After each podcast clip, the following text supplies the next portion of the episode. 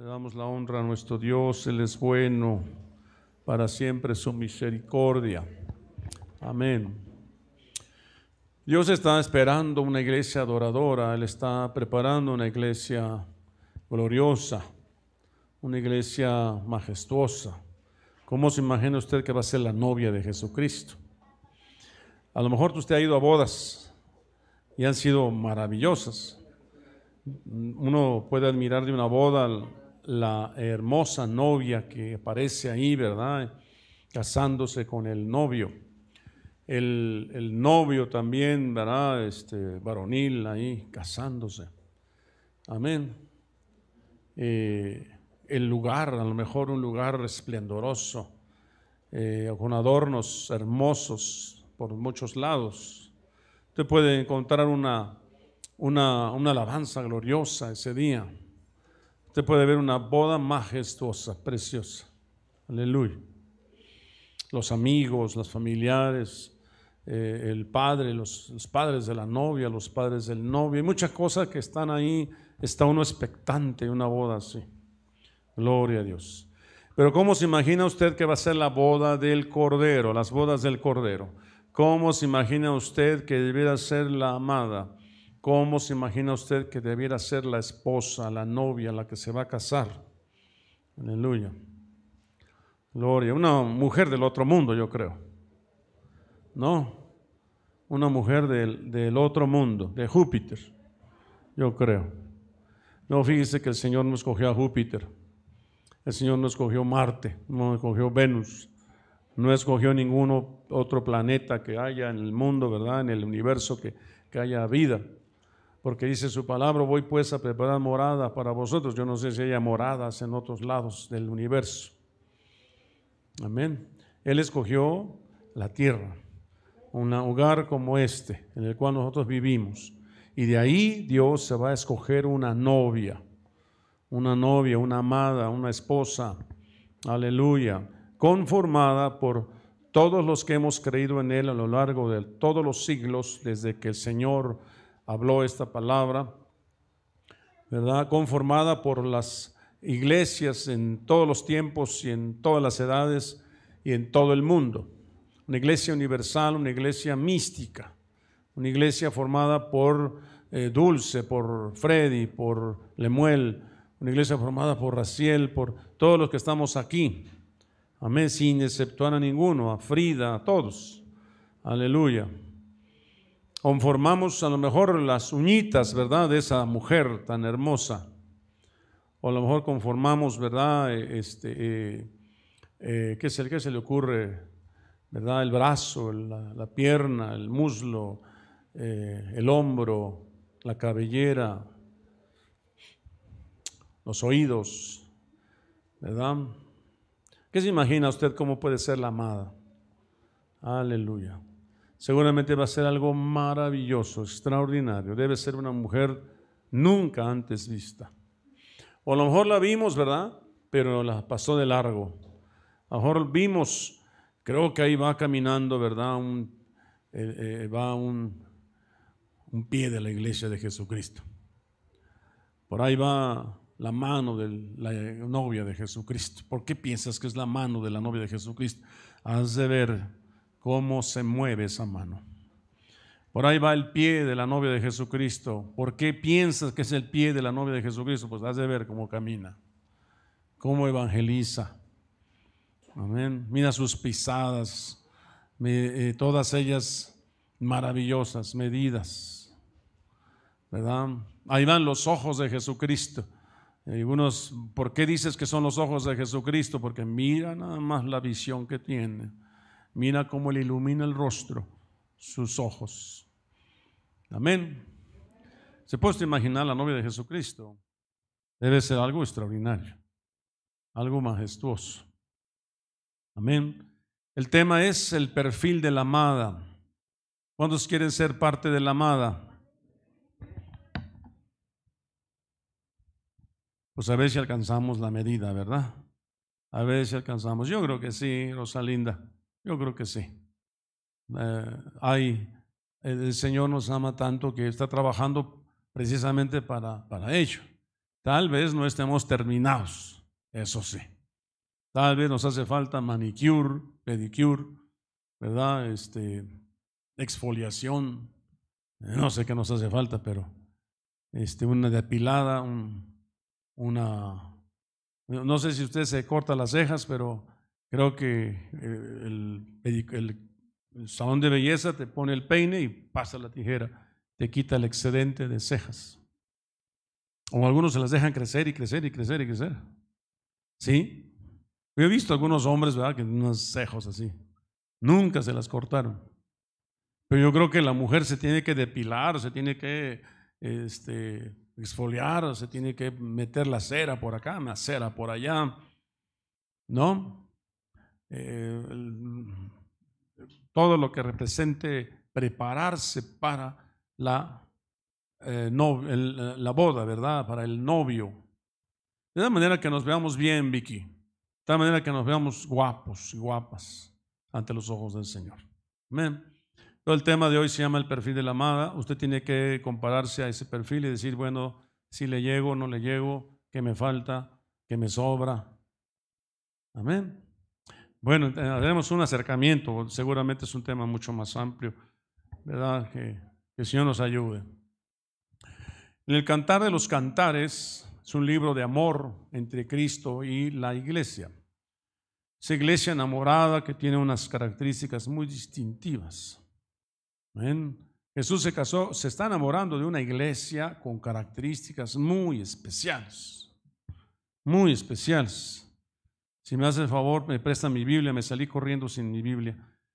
Perdón, pero no, no, no se le debe a usted olvidar la Biblia. alguien se le olvidó la Biblia, salió corriendo y no trajo la Biblia. Todos la traen. Pues a mí se me olvidó, Ahorita la traemos. Y vamos a checar una cita. Vamos a checar una cita. Ezequiel 16, verso 8. Ezequiel 16, verso 8. Aleluya. Gloria a Dios. Le doy dando tiempecito para que la encuentre. Muchas gracias. Ezequiel está entre Génesis y Apocalipsis. Por ahí está. Ya le di un norte. Es uno de los 66 libros de la Biblia. Está por ahí por donde está Abdías. Se localiza Abdías y un poquito antes está Ezequiel. Abdías de leer la Biblia, más bien. Porque Abdías, yo ni yo sé dónde está, creo que. Una sola hojita y es difícil de encontrarlo. Entonces es más fácil de encontrar Ezequiel. Entonces, Ezequiel 16, verso 8, dice, leemos todos juntos, y pasé yo otra vez junto a ti y te miré, y aquí que tu tiempo era tiempo de amores, y extendí mi manto sobre ti y cubrí tu desnudez y te di juramento y entré en pacto contigo, dice Jehová el Señor, y fuiste mía. Aleluya. Fíjese cómo el Señor pasa y mira, ¿verdad? Yo creo que le ha de, pasar a muchos que, que eh, que conocieron a la novia de, sus, de, su, de su vida, ¿verdad? La mujer de su vida. Yo creo que fue en un, una mirada, una mirada, ¿verdad? De mucha fe yo creo, pero fue una mirada. Y yo creo que dijo, esa va a ser mi esposa. O dijo, esa, con esa me voy a casar. ¿Verdad? Algunos fracasaron en sus sueños, no lograron el objetivo, finalmente no era para ellos. ¿Verdad? Pero algunos, donde pusieron, el, ¿cómo es el ojo? Pusieron la, la bala, ¿cómo está? Y lo casaron, se casaron con la mujer que ellos en ese momento de, eh, de enamoramiento, que era tiempo de amores, se casaron. Y yo decirle que no fue ella la que lo, la, que lo conquistó a usted, sino fue usted conquistó a ella, el hombre. Bueno, también las mujeres conquistan con la mirada, pero el hombre fue el que tomó la iniciativa. El hombre tomó la iniciativa. Dios toma la iniciativa en este caso. Dios envió a su Hijo Jesucristo a buscar una mujer para su Hijo. Y hizo de una vez el pacto. De una vez murió en la cruz de Calvario para salvarla. porque es necesario eh, el pacto. El pacto es, es derramamiento de sangre, es sacrificio. Para hacer pacto tenía que sacrificarse animales y ponerse la mitad de un animal de este lado y la otra mitad de otro, de otro lado. De tal manera que en un extremo se ponía una persona y el otro extremo la otra y tenían que cruzar en medio de ese camino, en medio de ese sacrificio. Y cuando terminaban el otro extremo, en ese momento habían hecho un pacto. Era un pacto de sangre que no se podía romper y si lo rompían se acababa la promesa, se acababa el pacto. ¿Se acuerda cuando Abraham? ¿Y cómo sabré que dice, prepárate los animales? Pues Abraham estuvo toda la noche espantando a los buitres que querían comerse la carne y a los animales ya sacrificados hasta que se cayó de sueño. Entonces Dios descendió y Dios pasó como un fuego por Abraham y el fuego por Dios. Porque él sabía que si Abraham pasaba, Abraham no iba a cumplir su pacto en algún momento, iba a fallar. Era imperfecto. Pero Dios hizo el pacto por él y por, y por Dios. Entonces, entonces hay un, pacto con Abraham y una promesa. Y usted es ese producto de esa promesa porque le creyó a él. ¿Verdad? Ese es el pacto. Pero este pasaje dice, y pasé yo otra vez junto a ti y te miré. Y aquí que tu tiempo era tiempo de amores y extendí mi manos, manto sobre ti, cubrí tu desnudez y te di juramento. Te di juramento, te juré. O te dice la Biblia que no jurarás o no tomarás el nombre de Dios en vano. Si tú vas a jurar, vas a cumplir. Que tú sí sea sí, que tú no sea no. Con Dios no es hombre para mentir, ¿qué más, de Maribón? Ni hijo de hombre para arrepentirse. Él dijo, me caso contigo es porque me caso contigo. Amén. Incluso con el pueblo de Israel, con el pueblo de Israel se casó. Sin embargo, Israel no ha sido fiel hasta el día de hoy. Judá no ha sido fiel. Efraín no ha sido fiel. ¿Verdad? Sin embargo, Dios es un Dios de pactos. Y el pueblo de Israel también va a ser salvo. Porque Dios se va a acordar del pacto y el juramento que hizo con Abraham el juramento que hizo con Isaac, con Jacob. Me está siguiendo. Él no es hombre para mentir ni hombre para arrepentirse, va a cumplir. Y si hizo contigo pacto, hizo juramento, él va a cumplir con su pueblo. Así que pasé y dice juramento y entré en pacto contigo, dice Jehová el Señor, y fuiste mía. Ahora, si la iglesia fuera infiel, se fuera con otro hombre, se fuera con otro Dios, ¿verdad? El juramento de Dios sigue estando firme. ¿Verdad? Muchos padecerán por su, por su injusticia, por su deslealtad, por su infidelidad. Pero Dios será, será fiel con el pacto que hizo con, el, con los padres. Quizás los que entrarán son los descendientes. ¿Está siguiendo? Entonces, eh, por eso dice que los primeros serán postreros y los postreros serán primeros, pero de que entra alguien de tu descendencia, entra. Pero lo que importa es que entres tú, dulce, que no te quedes en el camino. Que entres tú, ¿verdad? Con toda tu refunfia, con toda tu familia, con tu hijo, con tu hija. Amén. Dios hace juramento. Dice un ejemplo de juramento. El libro de jueces, no, Josué, capítulo 2, verso 12. Josué 2.12. Vamos a leerlo, hermano Efraín. Dice, lo tiene. Os ruego, Freddy, ¿ya has listo? Os ruego, pues, ahora que me juréis por Jehová, que como he hecho misericordia con vosotros, así la haréis vosotros con la casa de mi Padre, de la cual me daréis una señal segura. Entonces Raab la ramera le estaba diciendo a los espías, háganme juramento y que me des una señal segura. ¿Verdad? Acuérdense que ella los escondió en los, en los eh, rollos de lino, ¿se acuerdan? Ah, eran espías ella pudo haberlos eh, este, anunciado. De hecho, el rey mandó a preguntarle a ella. Seguramente era una casa muy famosa, ¿verdad? Dice que era una ramera, quizás era muy famosa ella. Y algunos dicen que era hechicera, pero era muy conocida. Quizás era un, un, este, un restaurante. Todo el mundo llegaba ahí, ¿verdad?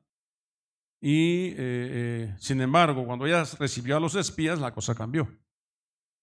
Sí que, sí que mírese cómo Dios está buscándose una novia y no desprecia a nadie. Dios no hace acepción de persona. Incluso a una ramera le da la oportunidad de ser salva. La siguiente. Pero el, punto es que lo que Dios está evaluando es la intención del corazón de ella. Está evaluando la actitud con, que, con que hace las cosas.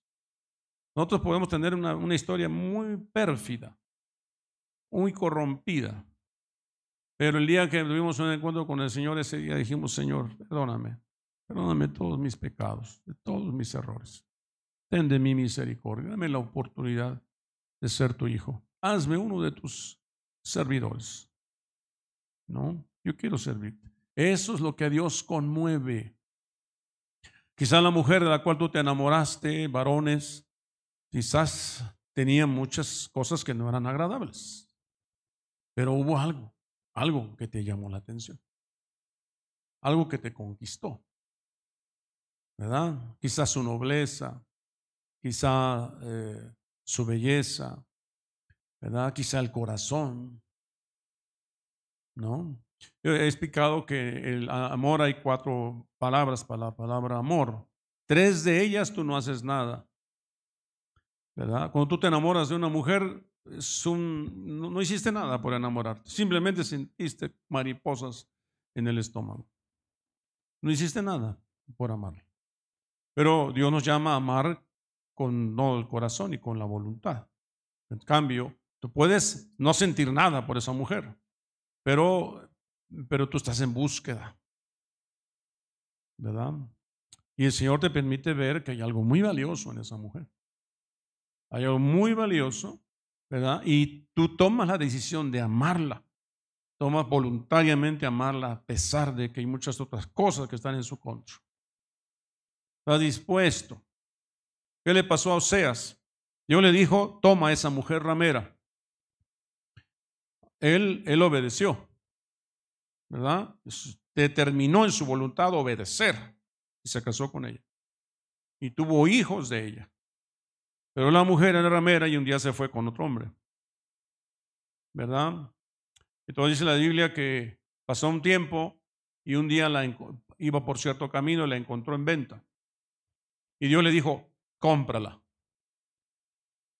Y él tuvo que amar voluntariamente a esa mujer.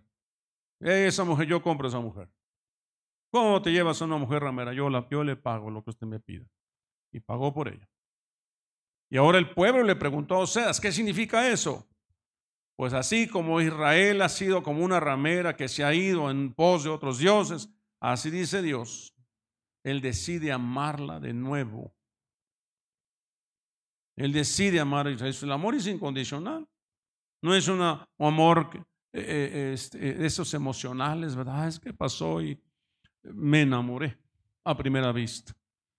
No es un amor que va más allá. Las cosas pueden estar en tu contra.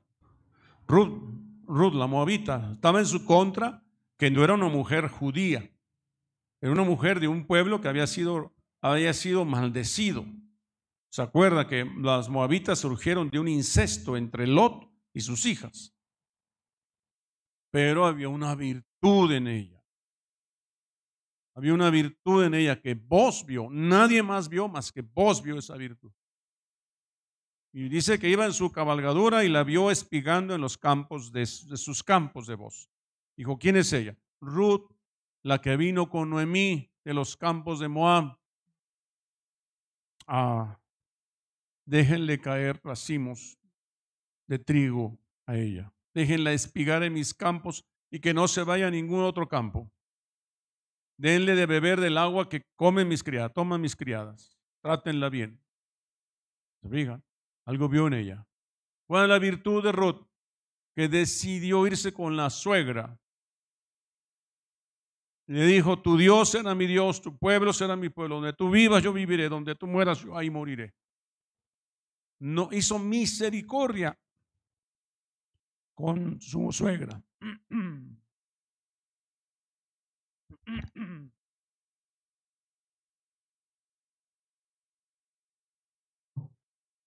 Aleluya. Dios está buscando algo especial. Tú debes de tener algo especial para estar aquí. Algo vio Dios. Algo encontró en ti. Y no precisamente que cantes muy bonito.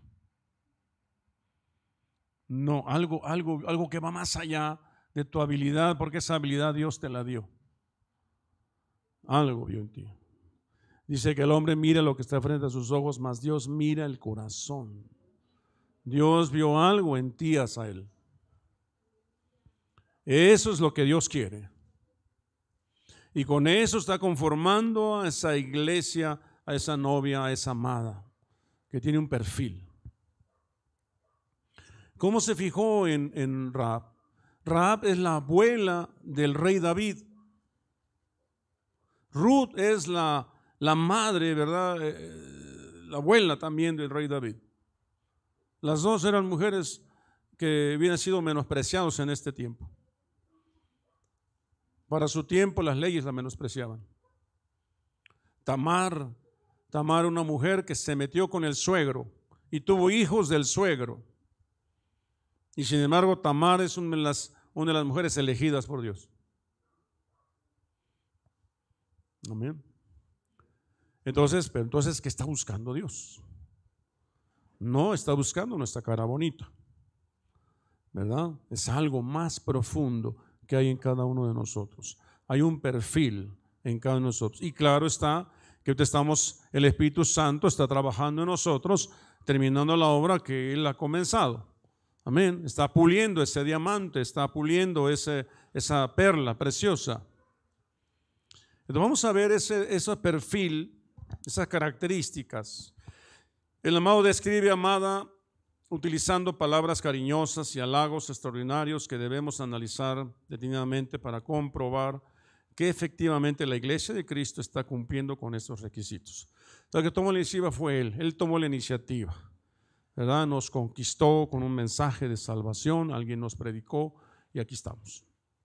Número uno, ¿qué perfil quiere Dios de la iglesia que se va a llevar? Quiere estatura de palmera. Estatura de palmera. Así que las bajitas ya no van a entrar en el perfil. Perdón, mana Luisa.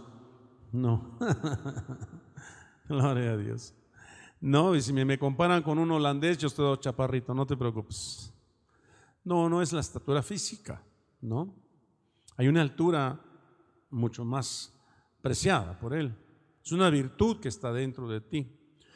Estatura representa el nivel de altura espiritual. Y Dios espera de su amada, derecha y esbelta. Pero no la esbeltura que tenemos ahorita, ¿verdad? Sino la que Él ve en el espíritu. Amén. No se desanimen, varones, no se desanimen, mujeres. Dios está buscando otra clase de esbeltura, otra clase de rectitud. Cuando hablamos de rectitud, hablamos de integridad. Amén. Cantares 7:7 dice, tu estatura es semejante a la palmera y tus pechos a sus racimos. Se fija que esas palabras podrían ser controversiales para cualquier, para cualquier persona que, que no mira esto con oídos circuncidados. Está siguiendo. Es una figura, es una metáfora, es una alegoría. Eh, detrás de esas palabras, lo que tiene que ver usted es lo que está detrás de esas palabras. Amén. Tu cabeza encima de ti como el Carmelo Cabeza representan la autoridad. Entonces tú debes que tener una altura espiritual y una cabeza que está sometida a la autoridad. Dios no se va a llevar una iglesia rebelde, ni tantito rebelde. Amén. Muchos varones se casaron, ¿verdad? Y resultó que la mujer respingaba. porque no sabía que tenía que estar bajo la autoridad de su marido. Después lo aprendió cuando vino a Cristo. Y todavía no aprende bien. Amén. Y hoy viene por una mujer que está bajo autoridad y que tiene autoridad. ¿Sabes qué te da autoridad? Entre más estés bajo autoridad, más autoridad tienes. Entre más sometida estés, sometido estés, más autoridad tienes. En el mundo espiritual. Y el mundo espiritual es el eje de muchas acciones en el mundo. Si ustedes ven a, unos, a unas personas peleándose, arriba de ellos hay un espíritu de violencia. Si tú ves a las personas murmurando, hay un espíritu de murmuración.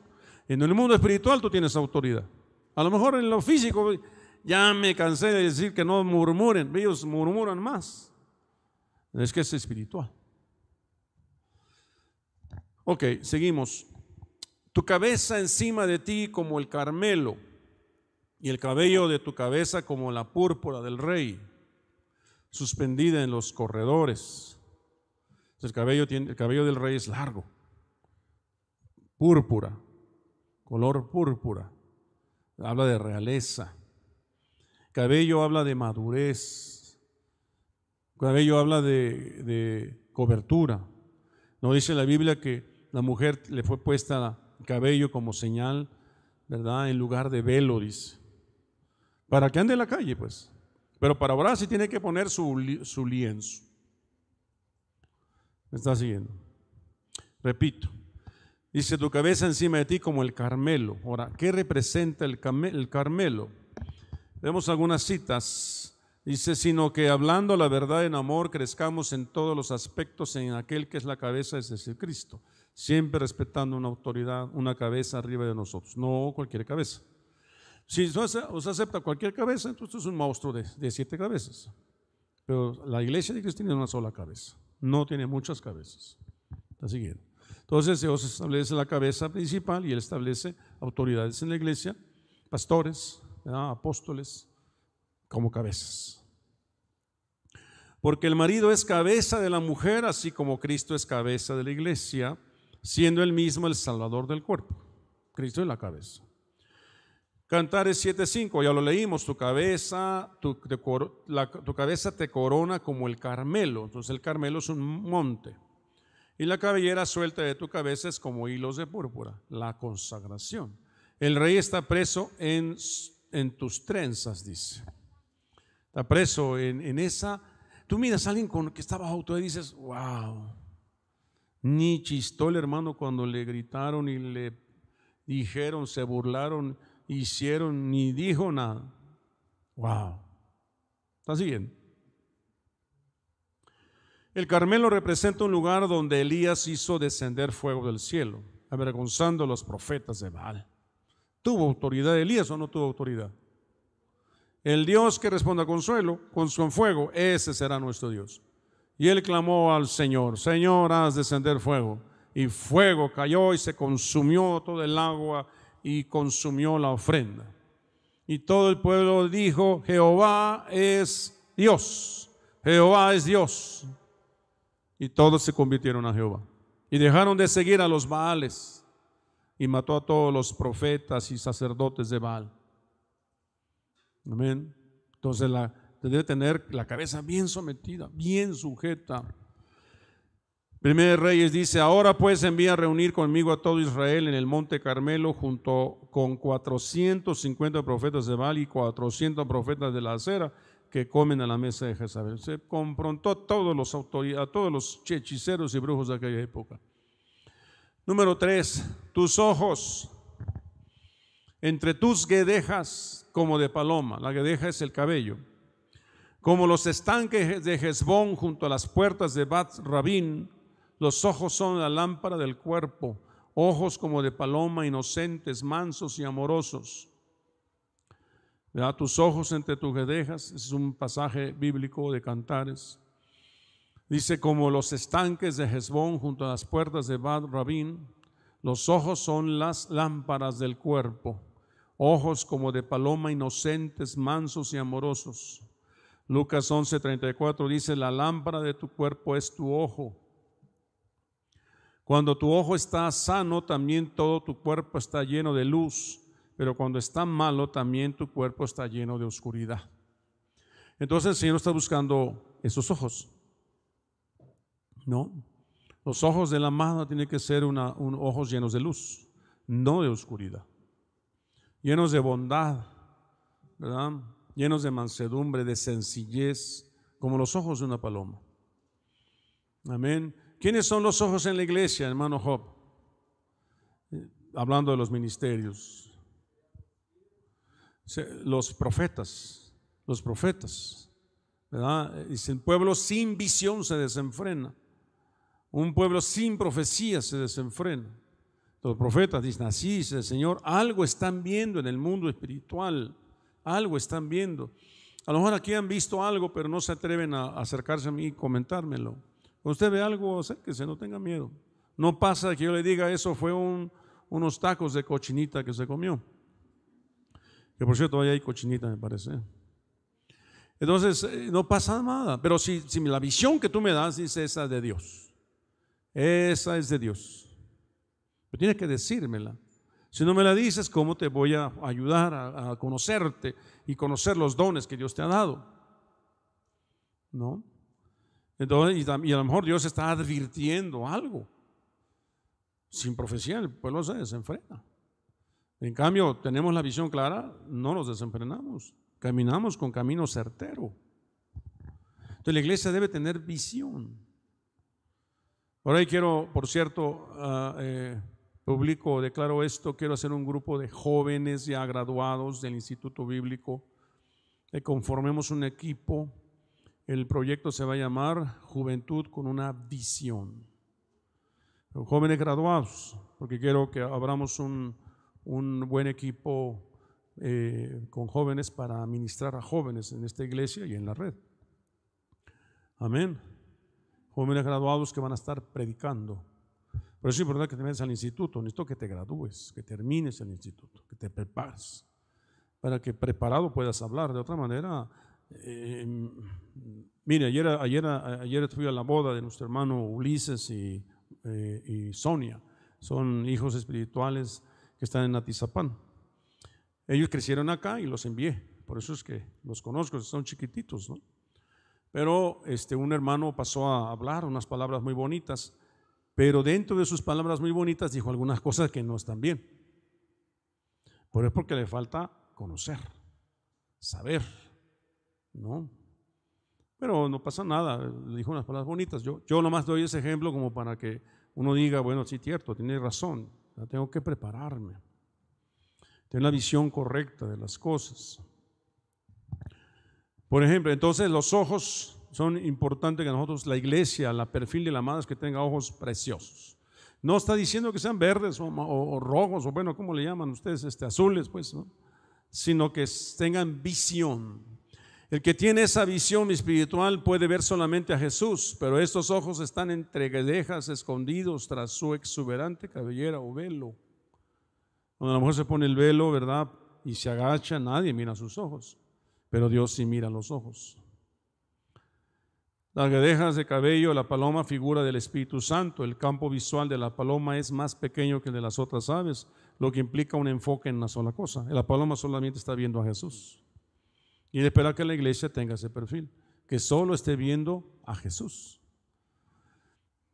Ah, por ejemplo, yo, yo a veces me pongo un poco triste porque digo, ¿qué está viendo la iglesia en las redes sociales?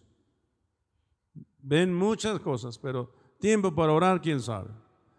O digo, bueno, al menos están viendo la enseñanza que dimos el domingo pasado. No, están viendo otra cosa menos la enseñanza que dio el apóstol el domingo pasado. ¿No? Y más se llena la boca diciéndome, estuvimos oyendo al apóstol fulano de tal. Y digo, ay, qué bueno, hijo, gloria a Dios, perfecto.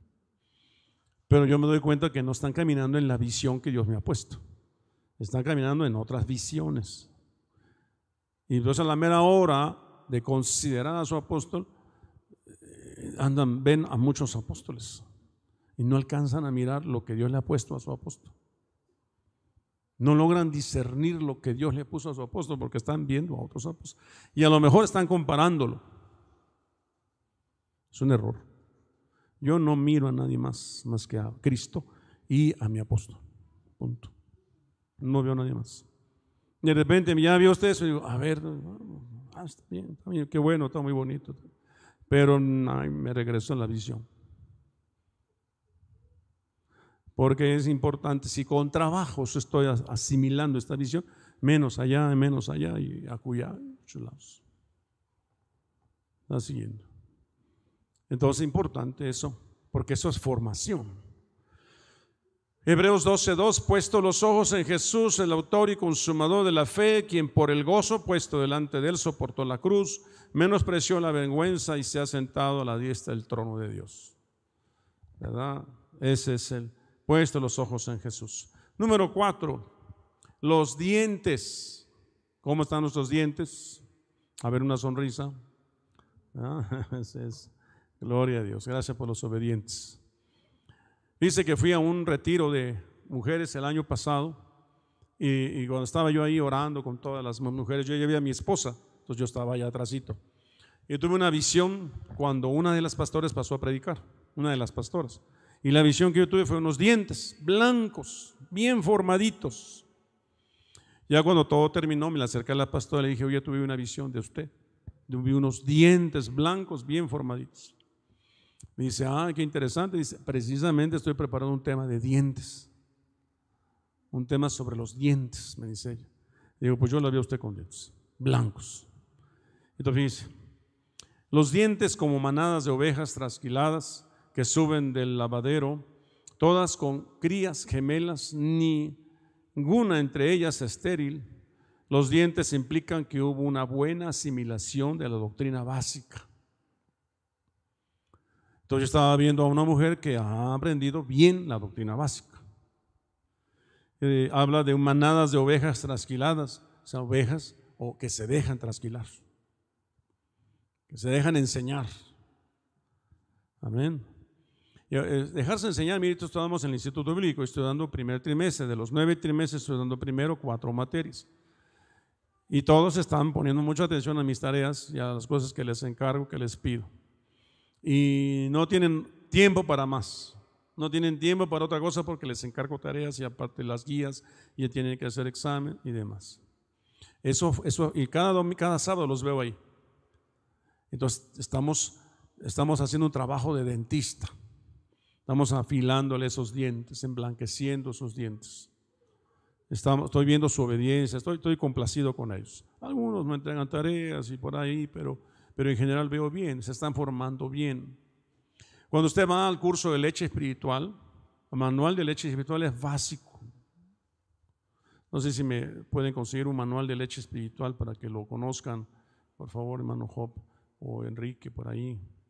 Entonces dice, 1 de Pedro 2.2, desead como niños recién nacidos la leche pura de la palabra para que por ella crezcáis para salvación. Dice que eh, yo siempre mi pensamiento ha sido este, hay que hacer un buen cimiento para un buen edificio. Entonces, eh, si, si, tú haces una zanja, ¿qué haces, buen hombre? Una zanja, ¿para qué? Pues quién sabe, me mandaron a hacer una zanja y le preguntas a otro qué hace, una zanja. ¿Para qué? Para un edificio, gracias hijo. Para un gran edificio. Cuando menos ya sé que la zanja debe ser grande, profunda, ancha, para un buen cimiento. Y una ocasión una hermana tuvo una visión, me acuerdo de otra iglesia, creo, me dice, oiga, apóstol, yo lo vi a usted haciendo una zanja con unos cimientos profundos. Y ya, ya entendí, ¿verdad? Estamos haciendo un buen cimiento por un edificio de 100 pisos. Si lo que hace era de un piso, pues un metro sería suficiente. Yo no sé, los que son aquí expertos. Pero si quiero un edificio de 100, de 100 pisos, necesito un cimiento muy fuerte. Bien amarrado, bien hecho. Manual de leche espiritual. Este manual básico es como un fundamento, es, es oro molido, un fundamento para que puedan sobre este fundamento edificar la iglesia de Cristo con otras doctrinas que lo van a llevar a, más. Muchos no enseñan esto, que es básico. Muchos no enseñan esto que es básico. Les pregunto una de cosas básicas, no saben. ¿Cuáles son las seis doctrinas básicas? Eh, no sé, me empiecen a inventar. Eh, la Biblia dice que es bautismo, la doctrina de bautismos, la imposición de manos, el juicio eterno, resurrección de los muertos, arrepentimiento de obras muertas y de la fe en Jesucristo. Son seis. Bien estudiadas. ¿Qué es el juicio? ¿Qué es la resurrección? ¿Qué es la imposición de manos? No cualquiera me impone manos, qué sé yo. Consérvate puro, no imponga las manos a la ligereza. En fin. ¿Qué es arrepentimiento? ¿Qué es fe? ¿Qué son las doctrinas de bautismos? Básico. Cuando te muevas como pez en el agua en ese fundamento, entonces Dios te lleva a la perfección. No se puede poner un edificio si no hay fundamentos. La casa se cae. Entonces, dientes como manadas de ovejas trasquiladas que suben al del lavadero, que se están lavando todo el tiempo, ¿verdad? Dice el apóstol Joel muy seguido, dice, yo dice, me quito el sombrero y lavo los pies con leche. Mucho dice él así. Y eso tiene que ver con, con, con honrar a esa persona porque se ha esforzado. Entonces dice, ¿qué facilitará la alimentación con vianda? La vianda es alimento fuerte, alimento robusto, cochinita y todo eso, ¿verdad? 1 Corintios 3:2, os di a beber leche, no alimento sólido, porque todavía no podíais recibirlo. En verdad, ni aún ahora podéis. Para que puedas comer alimento sólido, primero necesitas alimento sencillo, que puedas digerir, a nuestros nietos veo que mis hijas les dan pura leche. Polvo de esto, polvo de aquello, pero todo es leche. Y ya llega un momento que ya están dando sus purés. Y ya le están dando sus, este, ¿cómo se llaman esa cereal con, con una manzanita o algo? Papilla. Y de repente ya está comiendo otras cositas. Eso, eso es un proceso No te puedo dar a ti una enseñanza, ¿verdad? Eh, eh, muy profunda si primero no has comprendido lo, básico, lo sencillo. Entonces, eh, leímos este texto ya, ¿verdad? Un alimento sólido. El cumplido hace referencia a la perfección y blancura de ellos. Dios nos ha provisto en su palabra de abundante alimento para nuestro desarrollo espiritual, pero este es para los que han alcanzado madurez. Hay alimento que es para los que han alcanzado madurez, no para los bebés en Cristo. Para los que ya disponen de dentadura de adulto, como a él le agrada ver en su esposa ha dispuesto alimento sólido y nutritivo. Si no tienes dientes, ¿cómo te voy a dar pollo? ¿No? Pero cuando a un bebé le empiezan a salir los dientecitos, ay, mira, ya le están saliendo sus dientecitos, ay, qué bonito. ¿No? Qué bueno. La leche está funcionando. La leche está funcionando. Entonces ya vendrá el alimento sólido. Amén. De otra manera, córrele al médico porque se indigestó, se enfermó, se le pegó no sé qué en el estómago y las abuelitas dirían, dele sanisa estrella, dele una tecito de hierbabuena y empiezan y vas al médico, no le dé té y bueno, dice entonces pónganse de acuerdo. Los médicos dicen que no hay que dar té. Cinco, los cabellos como manada de cabras que se recuestan en las laderas de Galad, como la púrpura del rey suspendida en los corredores. El cabello se refiere a la comunión con Dios a la consagración. Cabello nos habla de su obediencia y sumisión a la voluntad divina, así como a la consagración, como nos indica Corintios 11:15, pero que si la mujer tiene el cabello largo, le es una gloria, pues a ella el cabello le es dado por velo. Entonces el cabello, el cabello es consagración. Ahora, ¿qué es consagración? ¿Se acuerda usted de Daniel cuando decidió no contaminarse con lo que comía el rey, entonces decidió no contaminarse. Eso es consagración. Yo decido ya no ver televisión, cuando menos hoy y mañana. Yo decido, ¿verdad? Eh, eh, este, un ayuno, no voy a comer alimento sólido, solamente líquidos. Perfecto. Me estoy consagrando y orando. Yo decido no decir groserías, si ese es tu problema. Ya no voy a decir groserías, no lo voy a decir, Señor, renuncio a ello. Y hago un ayuno. Y te hacen enojar y en lugar de decir una grosería dices, Señor, te bendigo. Entonces estás haciendo consagración. ¿Qué traes como resultado la consagración? La santidad.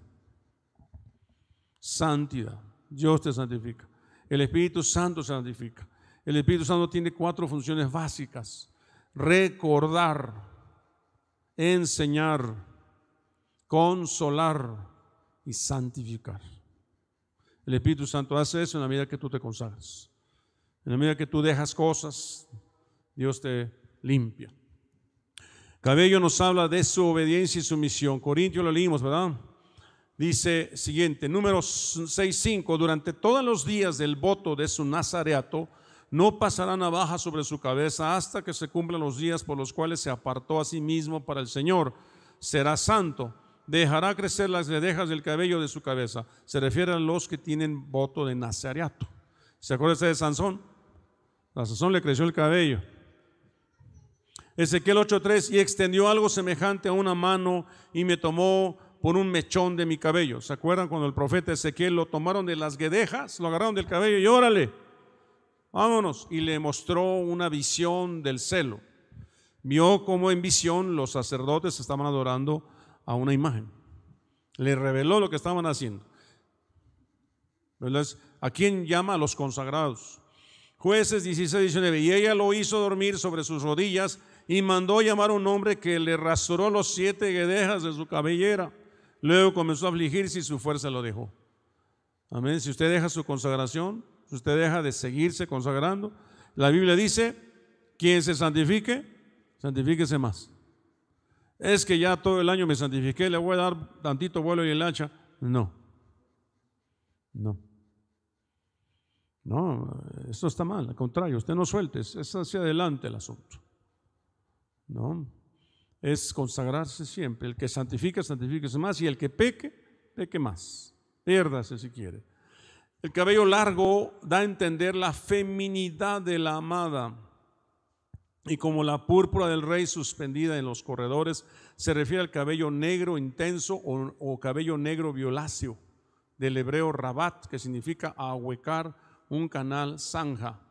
Por semejanza, rizos de cabellos en líneas paralelas la idea es que el rey estaba cautivado por su cabello negro violáceo arreglado en rizos. Aleluya. Entonces el cabello de la mujer debe estar hermoso.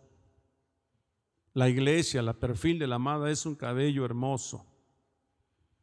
Amén. Gloria a Dios. O sea, cortito, así peloncito, no, por favor. Bueno, ahora, yo estoy hablando del espiritual, ¿eh? No me quiero meter en, problemas. Si a alguno aquí le gusta tener el cabello muy cortito, le aconsejo que le hable con su pastora. Yo a mis hijas le decía, no. Es que me lo quiero cortar. No. La mujer tener el cabello largo. Es parte de su feminidad. ¿Ok? Y eso te haces ahí muchos peinados con ese cabello largo. Amén. Bueno, ya cuando no crece mucho, pues ya ni modo, ¿verdad? Bueno, Cantares 4.1. Cuán hermosa eres, amada mía, cuán hermosa eres. Tus ojos son como palomas detrás de tu velo, tu cabellera como rebaño de cabras que descienden del monte Galad.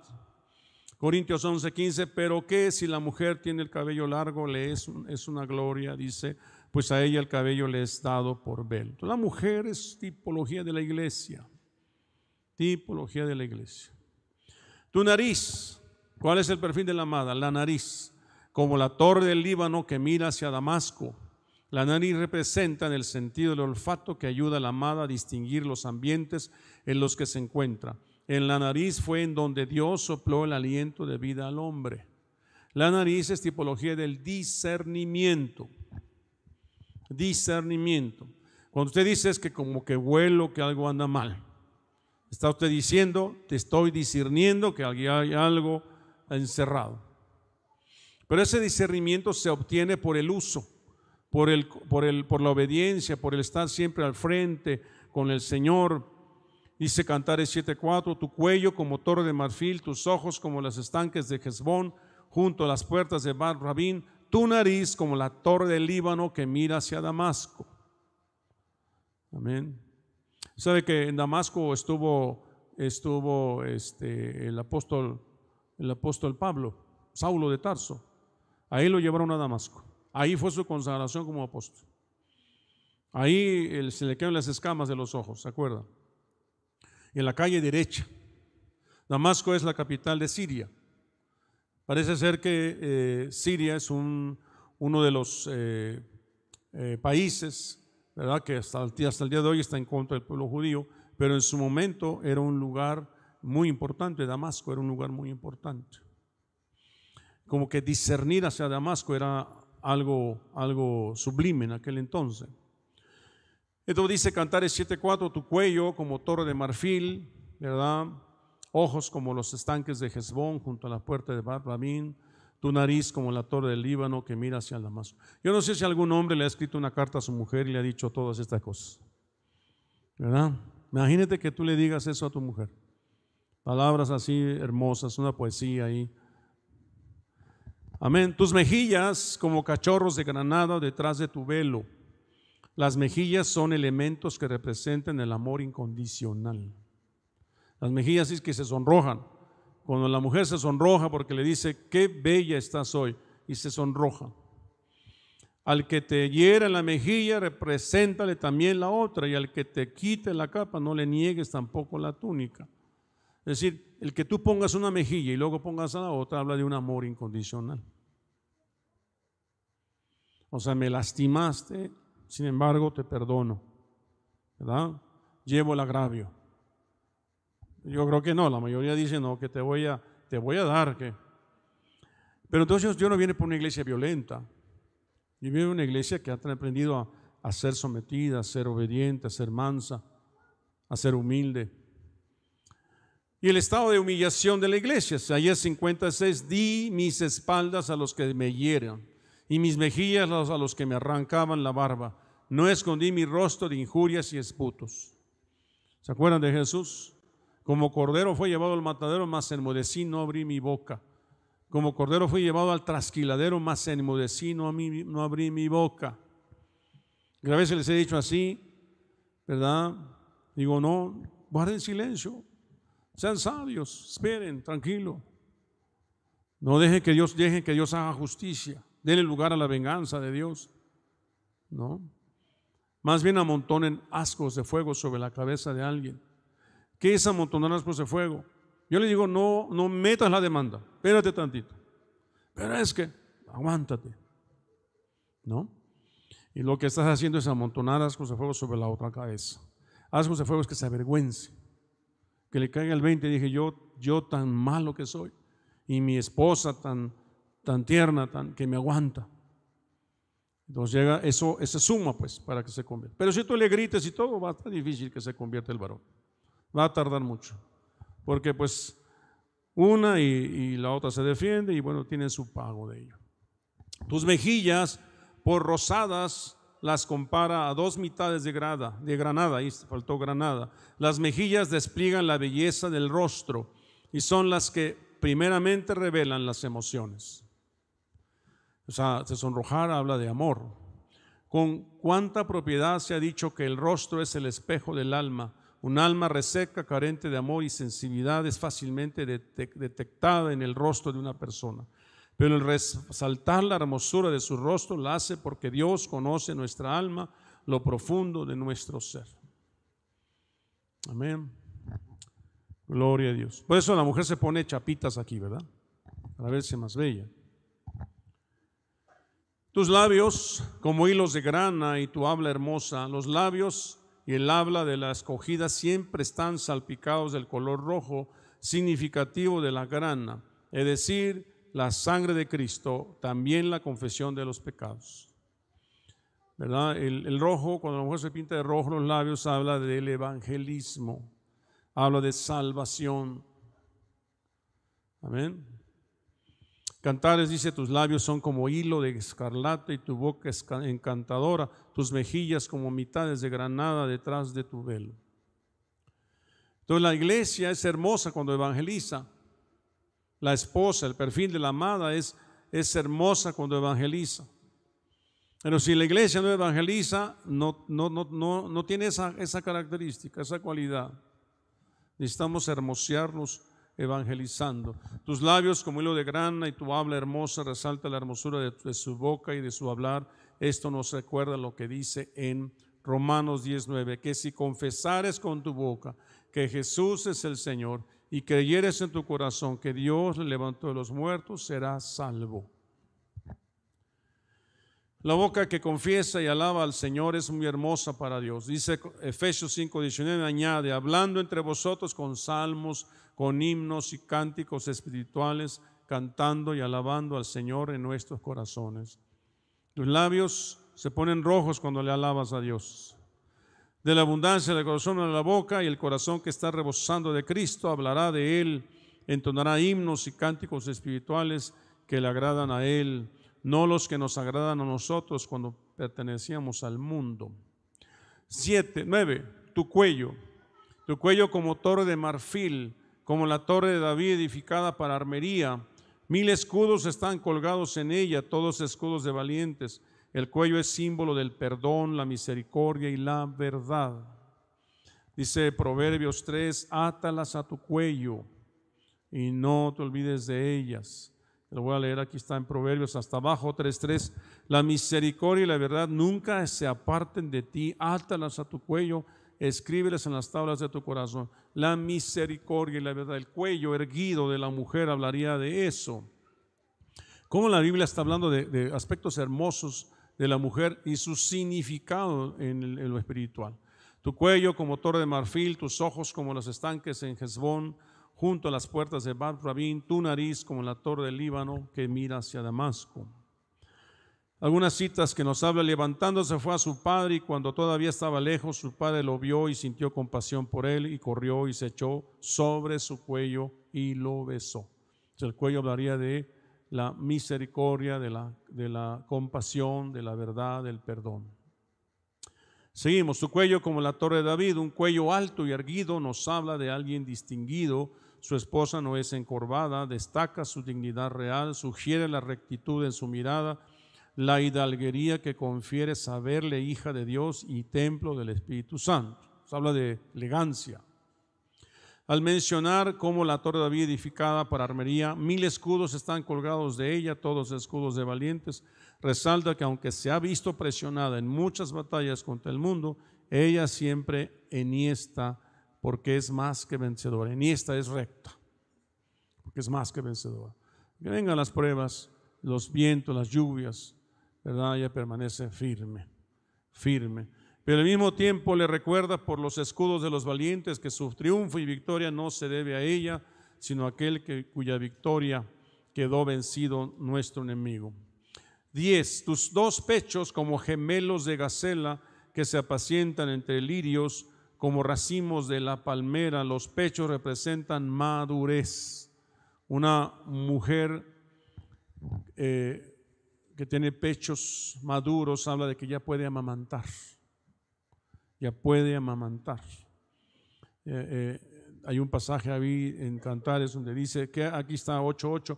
Tenemos una hermana pequeña y todavía no tiene pechos, dice.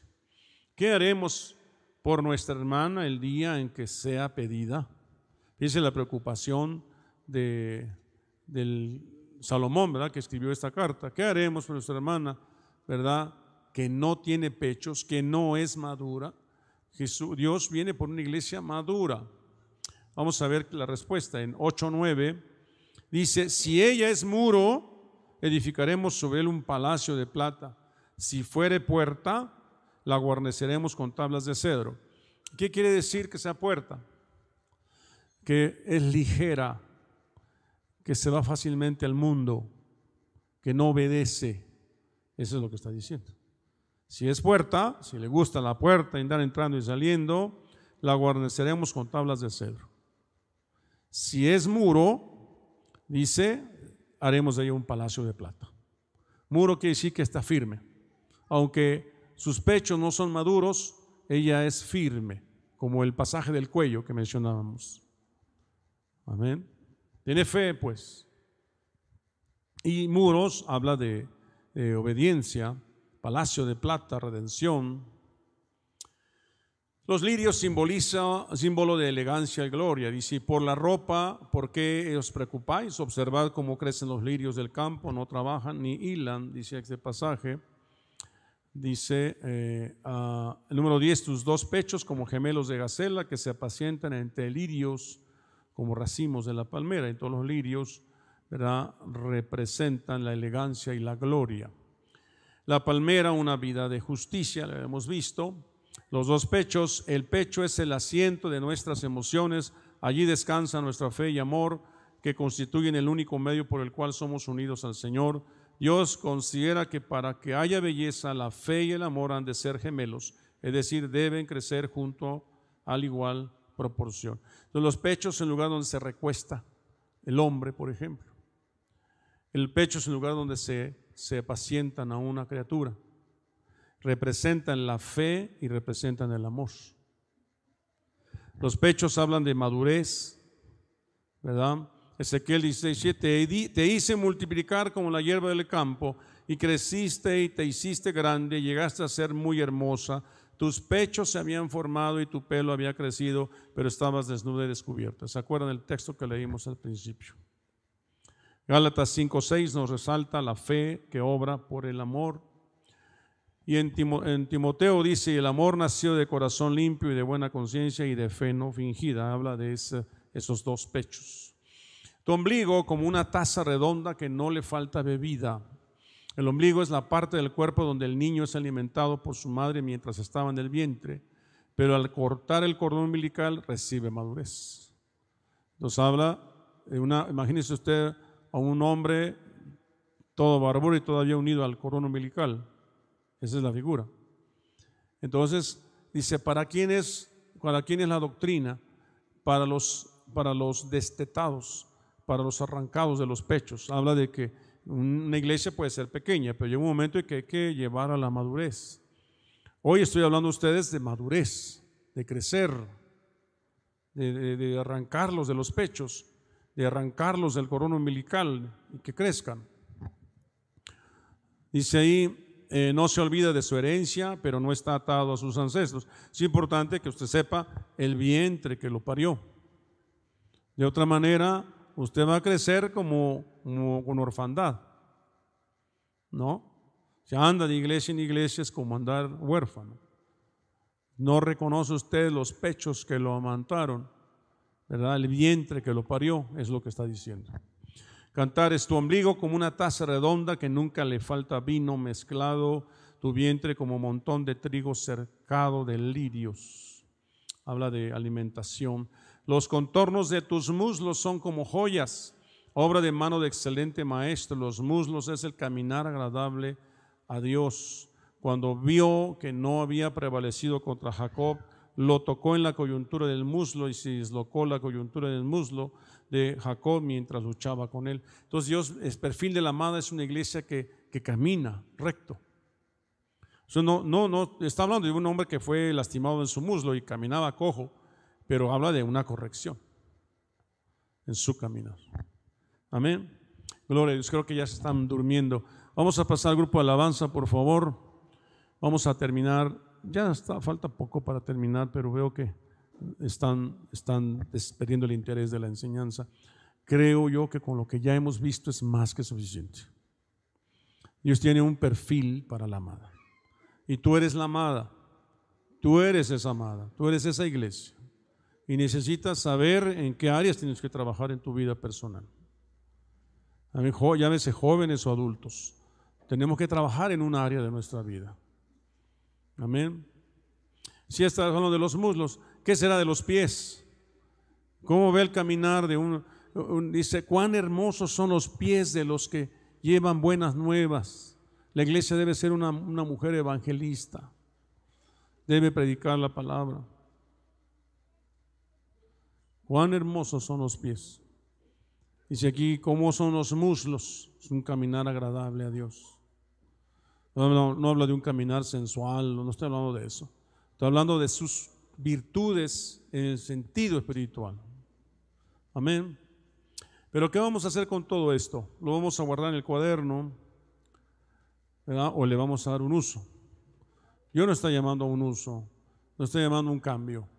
¿Verdad? No sé, eh, cuando venga el Señor Jesucristo, pues nos va a llevar a los que estemos listos y van a formar esa iglesia.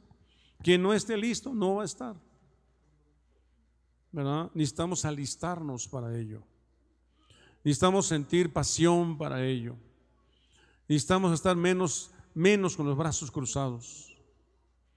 Necesitamos estar menos inactivos, menos pasivos y más activos, más involucrados, haciendo lo que podamos hacer según el llamado que Dios tenga a cada uno de nosotros, con la fe que Dios ha puesto a cada uno. Algunos tenemos fe para muchas cosas. Algunos ya les mengua la fe, no tienen fe como para, para alcanzar a ver que podemos ir a las naciones. Bueno, pues entonces trabajemos con esa fe aquí. Propongamos a trabajar. Demos fruto al 30, al 60, al 100 por uno. Todo esto que vemos son una figura de las cosas que Dios está esperando de cada uno de nosotros. Algunos están esperando y cuando de repente viene una tragedia y entonces decimos, Señor, perdóname que no hice nada a su tiempo, perdóname que no, no entendí lo que tú me querías decir. Está siguiendo. O sea, mejor seamos entendidos de lo que Dios quiere. Hoy, no tiene que venir COVID para que no entendamos. No tiene que haber un terremoto para que nos sacude y entonces digamos, sí, Señor, ahora sí ya entendí. Amén. Necesitamos ser, eh, eh, poner los ojos más en las cosas espirituales y menos en las cosas carnales. Yo sé que tienes muchas necesidades, pero ponlas en las manos de Dios, no las resuelvas tú. Si tú las resuelves en tus fuerzas, vas a equivocarte. Te vas a equivocar y nada más te va a retrasar. Dios está exigiendo un perfil de la amada. El, Señor está diciendo, así es la novia que yo visualizo. Así es la novia que yo quiero, con la que yo me quiero casar. O sea, de plano ya nos dijo que quiere. Pues ahora trabajemos en esas áreas. ¿A poco no haría usted eso? El príncipe azul quiere una mujer con cabello largo. ¿Qué haría usted? ¿A poco no se dejaría crecer el cabello largo? El príncipe azul de mi vida quiere que los ojos sean hermosos. ¿A poco no se haría usted unas pestañas ahí, aunque sea postizas? Y ¿A poco no se daría un tratamiento ahí en la ceja, en, los párpados? Ahí pondría crema en los párpados para que se oculte, ¿verdad? Los años que por ya pasaron. Si al novio, al príncipe le gusta, eh, eh, este, pues no sé, labios rojos, ¿verdad? ¿A poco no se pintaría usted el labio? Ustedes todas vendían de pintadas de labios rojos. Todas. Pero obviamente estoy hablando de algo espiritual. Amén. Y varones, yo sí entiendo mi parte. Y eso que soy varón. Yo no necesito pintarme los labios en lo físico. Pues soy varón. Pero sí Dios me está diciendo predica la palabra. Está diciendo alaba, adora. Amén. Está diciendo con todo esto, sé íntegro, sé fiel, sé recto, sé justo sé, sé, bueno, etc. Amén. La semana pasada hablamos de la regla de oro. Esa regla de oro nos viste, pero tengo que ponerla en práctica. Amén. Seamos fieles en todo, en todo lo que Dios nos pida. Seamos fieles.